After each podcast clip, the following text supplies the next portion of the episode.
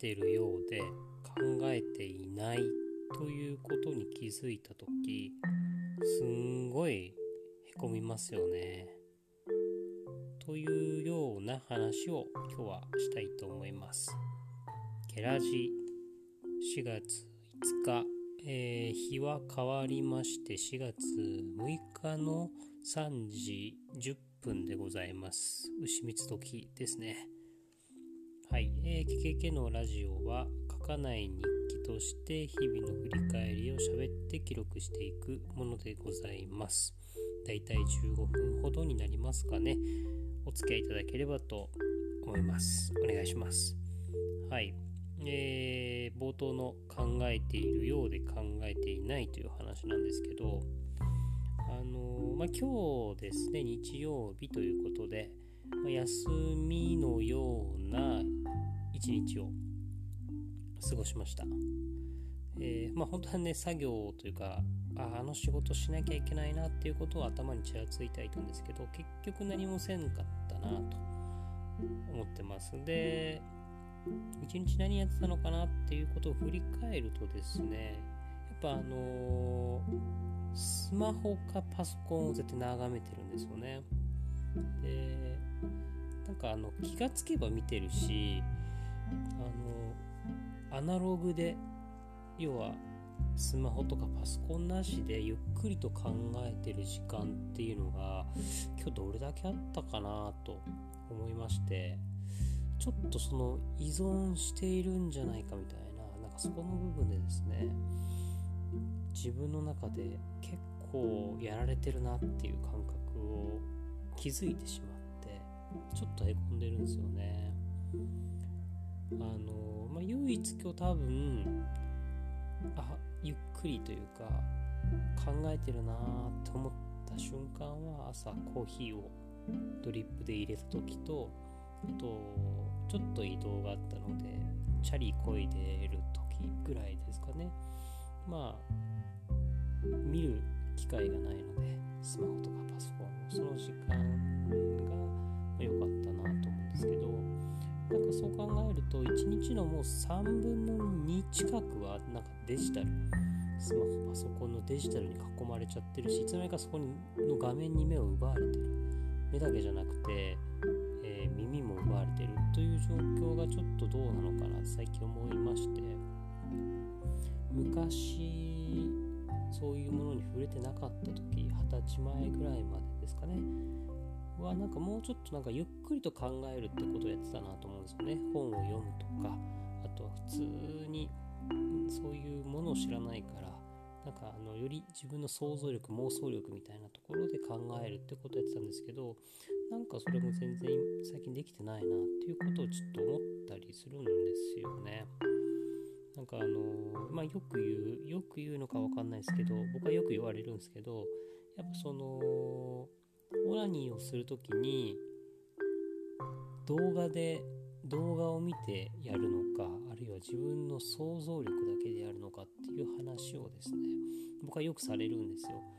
なんかあのー、結構自分の中であこの人すごいいいなと素敵だなと思うカメラマンがいてでその方も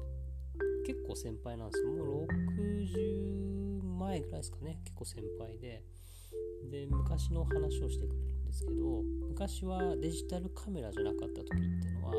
ィルムですよね。フィルムってのは数限られてるから撮る前にすごく構図をしっかりと考えてすごく想像した上で、うん、フィルムに無駄がないように撮っていたっていう話を聞いて。でその人のそういう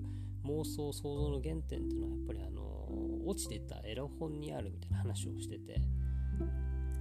小学校の時とかにまあ今じゃもうほとんどないかもしれないですけどエロ本がなんか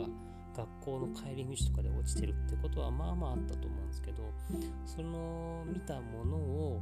記憶に焼き付けて家に帰ってからちょっと無夫婦なことをするみたいなそれですごい想像力ですよねなんかそこで培ったものが写真を撮る時のクリエイティブにつながったと彼は言ってたんですけどまあ結構冗談半分なんですけど、まあ、割と確かにそういうのってあるなと思いましてだからなんかあの最近自分自身もやっぱ振り返った時に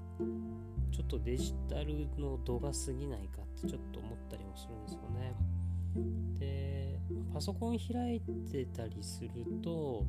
なんかねあとは仕事の時でも仕事した気作業した気にはなるけど意外と何も進んでないってことは結構あったりするんですよね。で、まあ、文章を書く系の作業、まあ、仕事をするときはパソコンってあんま開かない方がいいなっていう感覚が結構僕の中であってまああの文章書く前にじゃあどんな文章を書くかみたいな文章の設計図みたいな、まあ、構成ですね構成を考えることの方が結構大事だったりするんですけどなんかただ開いていきなり書こうって言ってもなんか無駄な時間を過ごしてる気がしますしじゃあなんなんで無駄な時間を過ごしてるかっていうとなんか意外と SNS をチラチラ覗いたりとか通知が来る来てるものに結構反応しちゃってたりたりとかやっぱ Twitter、Facebook はかなりやられますよね。まあ、今は僕インスタグラムとかはねもう全然見なくなっちゃったからそこはいいんですけどやっぱ基本的な SNS にやられてるし、ま、それをどうやって排除するかみたいなことが今すごい課題ですよね。なるべく Wi-Fi を切るっていうこととかもやったりはするんですけど、まあ YouTube とか好きあらば見ちゃうし、ね、テレビ、ラジオと、どうやってインターネットを遮断するかみたいなこととかもね、すごい考えるの大事ですよね。そうなんですよね。まあちょっとそこら辺で考えてるはずだし人間は考える足だというそういう話もありますけど意外と現代人は考えてないんじゃないかと最近思うんです自分を含めですよ。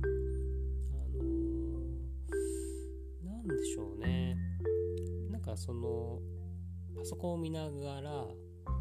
スマホを見ながらもちろん情報が来るので何かしらその時その時見てると聞いてる時に何かしら考えてるはずなんですけどでもそれを一瞬考えただけで流しちゃってるんですよねタイムラインみたいな感じで。っていうのが多分良くなくて多分ねアナログでやってると自分の中でその考えをどんどん記憶するというかどんどん吐き出すというかなんかあの生産的に考えるってことをやってると思うんですよ。ただデジタルになってくるとなんかどっちかっていうと消費的に考えてるでタイムラインで流れていくみたいな感じになっちゃってるのでなんか考える質というか深さというか濃度というかなんか全然違うような気がしてて、まあ、だからちょっと最近あれ思考停止人間なんじゃないか俺はって思いますし、ま、だからかやっぱなんか作業が思うように進んでないなと思う瞬間があってこりゃやばいと結構思ったりもしますよね。ちょっと改善をしていきたいし、なんかあの、沖縄の時の、高校の時の友達が、今台湾にいるんですけど、彼がね、あの、コーチングみたいなことをちょっと実際、えーと、実現可能なレベルまで落とし込んでいくようなコーチングをちょっとやってみたいんだと言ってたので、彼にちょっとお願いしてみようかなと思うとこですね。なんか変えたいというか、まあ、抱負、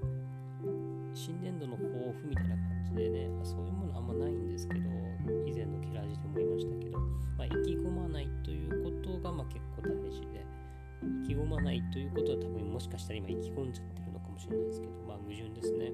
けどやっぱなんかそこら辺をある程度ちょっと目標を抱えて掲げた時にそれを実際にどうやってそのゴールに向かってマイルストーンを組んで進んでいくかみたいな結構大事ですよね。うん。まあ自分一人じゃできないけど誰かに、ま、誰かを巻き込んだり巻き込んでもらえればなんかできることって結構あったりするので、まあ、そういう意味でその台湾の友人にはちょっと期待と言いますかちょっと楽しみだなと思っているところがございます。はい。あとね、今日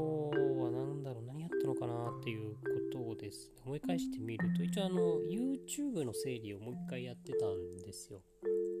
で、YouTube の中で、YouTube のチャンネルをリニューアルするということでなんか紹介動画みたいなチャンネルはこんな感じで使っていきます。そしてまあ自分という人間の自己紹介みたいなのをやったんですけどその中でやっぱその水木しげるという単語が僕の中でふっと出てきまして今僕が鳥取にいるというのも究極的には水木しげるの追っかけみたいなところがあるわけですよね。ストーカーみたいな、まあ、ストーカーっていうとすごく怪しいですけど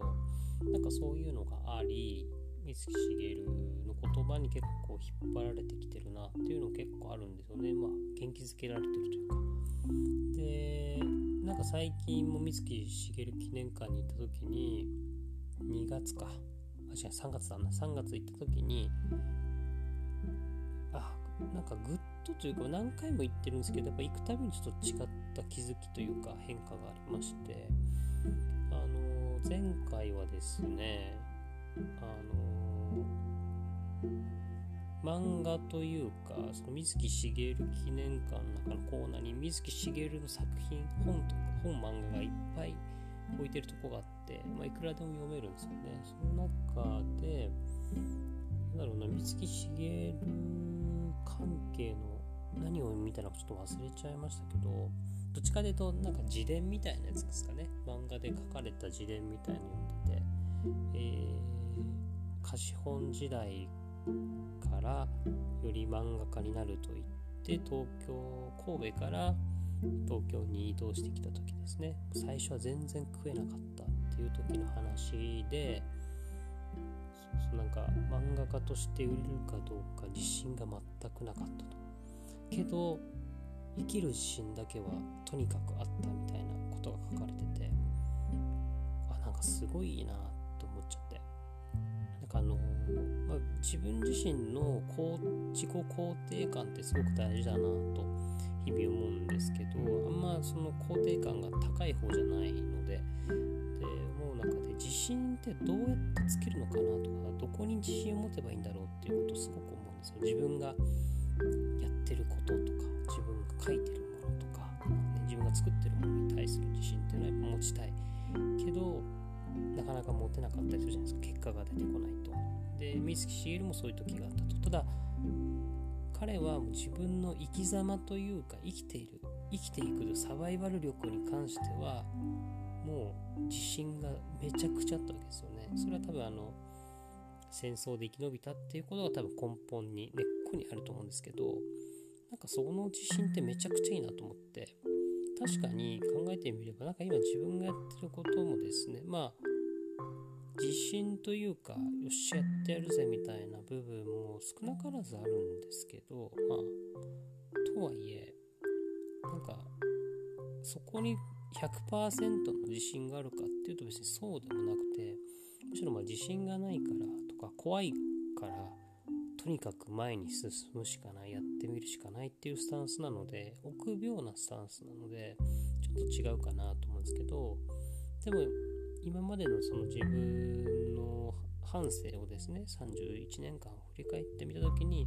確かに僕も同じように生きていくというサバイバルに関しては結構自信あるなと思って、まあ、島で育ってきたというのもあるのかもしれないですけどなんかそれがですね見つかった時に結構自分の中の自己肯定感みたいなものが結構上がったような気がしてまたまたまた水木先生ありがとうございますみたいな感じだったんですよね。なんかね妖怪が好きという話で水木先生って感じというよりは水木先生が先にあって僕の中で妖怪みたいなこととか、まあ、もっと言うと妖怪というだけじゃなくてなんかもっと民族学的なものが好きだったりするのでなんか説明の順序が結構違かったりするんですけどそうまあなんかねここら辺もどっかでもう少し喋って喋って広げて整えていきたいな整理してみたいですね。はい。まあなんかそういうようなことを考えた一日でした。まあ考えてるようで考えてないというところに反省しつつですね。もっと考えたいな。そのためにもうちょい紙と向き合う本だったりとか、え白紙ですね、原稿用紙とか、なんかもっとそういう